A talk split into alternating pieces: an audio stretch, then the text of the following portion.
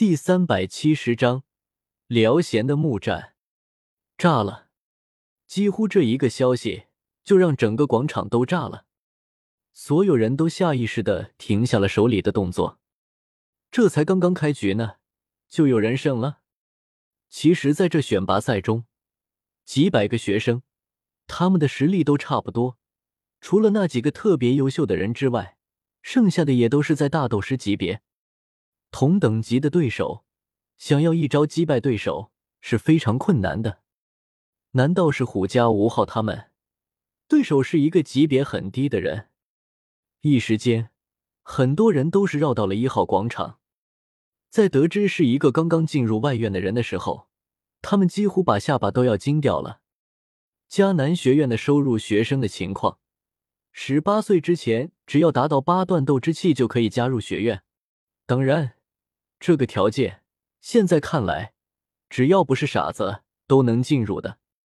但是进入学院就可以打败在学院修炼了一年的人，这个人的天赋是有多高啊？不用看都知道，肯定打败的是一个想凭借运气混入内院的小子。实力嘛，我看顶多也就是在斗士而已。有学生带着酸味说道：“不见得啊，什么不见得？”这个外院难道能有还这么厉害的人？是雷欧？什么雷欧？不是说是一个女孩子吗？被打败的是雷欧？雷，世界安静了。雷欧是谁？可以毫不客气的说，就算是虎家或者吴昊对上雷欧，也要掂量一番。他可是留级了三年。等着以一个非常优异的成绩进入内院的，再不济他也会进入前五，然后就有一次可以进入藏书阁的机会。在这藏书阁之中，乃迦南学院丰富的收藏药材、武器、宝石、魔盒、功法、攻击、防御、斗技、音波斗技、身法斗技，而且他们之中有的级别更是高为地阶。翻身进入迦南学院的人都知道。在这外院，最丰富的就是这藏书阁。不过，想要进入藏书阁，除非对学院有重大贡献的人，还有就是这内院选拔赛的前五名。可就是这么一个有机会进入前五的人，被一个从来没有进入过学院学习的新生给一招打败了。一时间，小医仙之名快速的传遍了整个学院。小医仙姐姐。你真厉害！看着面色波澜不惊的小医仙，军马吕笑嘻嘻的冲着他竖了竖大拇指。没什么，小医仙淡淡的回了一句：“呃，这位学生，你能否解开他们身上的毒素，让他们清醒过来？”小医仙刚刚出广场，后面的那位导师则是小跑了过来，对着小医仙客气的说道。小医仙听见导师的话，眉头轻轻一皱，抱歉，略微有些歉意。他居然忘记解开人家身上的毒了。小医仙轻轻的回头，然后他身后立刻让出了一条道路。小医仙再一次冲着地上躺着的六人挥了挥衣袖，然后奇迹般的，那六人立刻就悠悠的醒转了过来。而此时，当他们在看到小医仙的时候，已经是充满了敬佩。不去理会那群人的目光，小医仙静静的走到纳兰朝歌的身边，安静的就好像自己不存在一样。如果说有人认识纳兰朝歌，那也只是极少数的一部分人，而此刻，却是所有人都在打听小医仙身边的那个男人到底是谁，居然值得小医仙。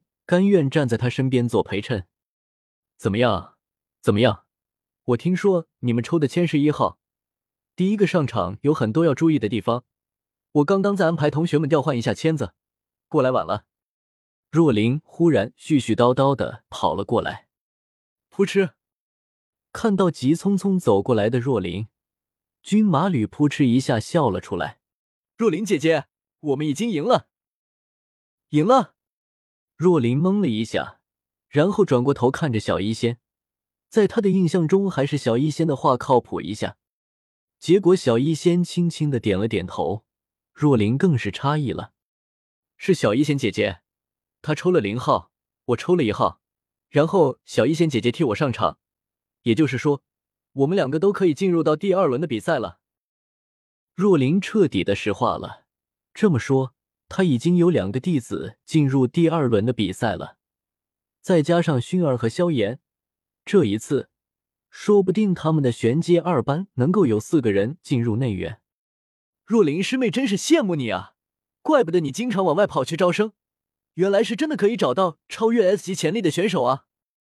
裁判导师走过来，一脸的羡慕。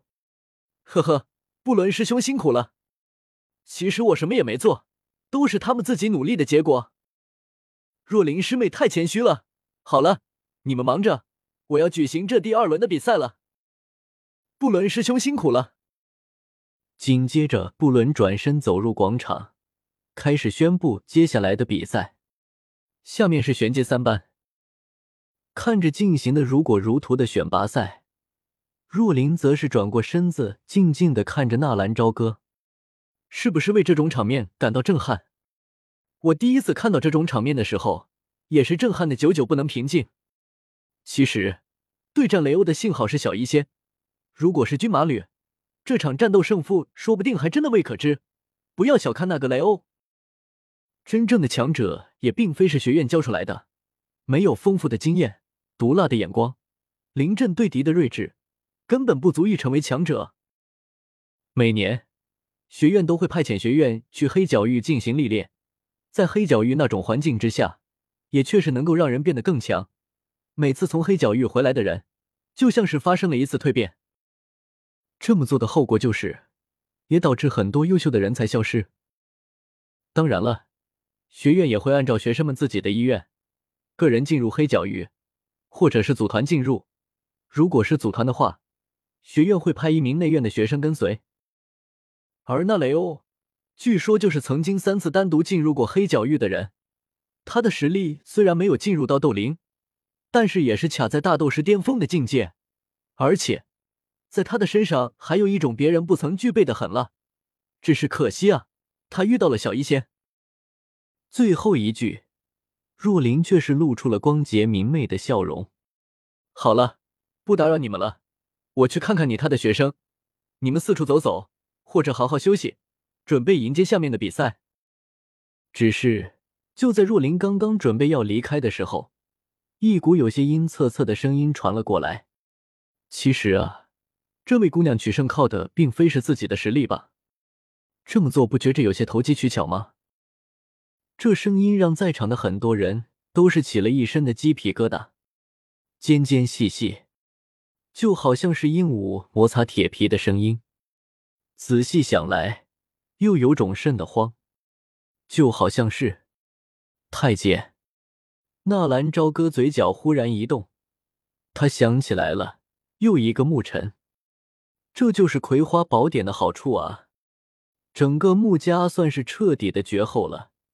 纳兰朝歌都有些佩服爷爷的魄力了，他居然忍得住诱惑，把这地阶的功法拱手送人。穆长老，若琳转过身，发现是穆战，也只能恭敬的喊一声长老。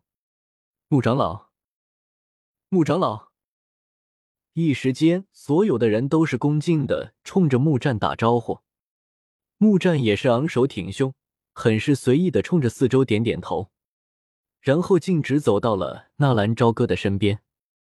这货在找死！纳兰朝歌嘴角抽动，想笑又艰难的忍住了。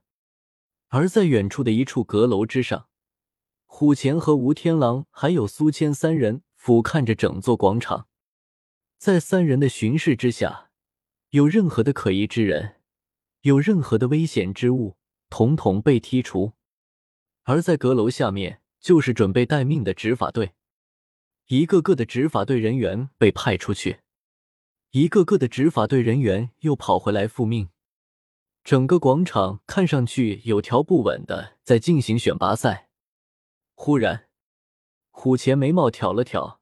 神情愕然的看向远处的一号场地，一种极度危险的感觉袭上心头。木战，那个家伙他在干什么？其实，在虎钳现在的目光看来，纳兰朝歌就是一头容易被激怒的狮子，或者说就是一桶一点就着的炸药。木战就是那桶炸药的点火线。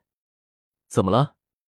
苏谦感受到虎钳的情绪波动，转过头问道：“我有一种大事不好的感觉。”虎钳喃喃自语。苏谦不再询问，而是顺着虎钳的目光看过去。顿时，苏谦的眉头也皱在了一起，因为他们看到了一幕不可思议的事情。木战笑眯眯的正在冲着纳兰朝歌走过去，一步一步的走到了纳兰朝歌的身边，然后就好像多年不见的老友，贴身伏在了纳兰朝歌的耳边，笑眯眯的说着什么，而纳兰朝歌也是满脸的堆笑。丝毫看不出来两人有任何的异常，他们两个这不是挺好相处的吗？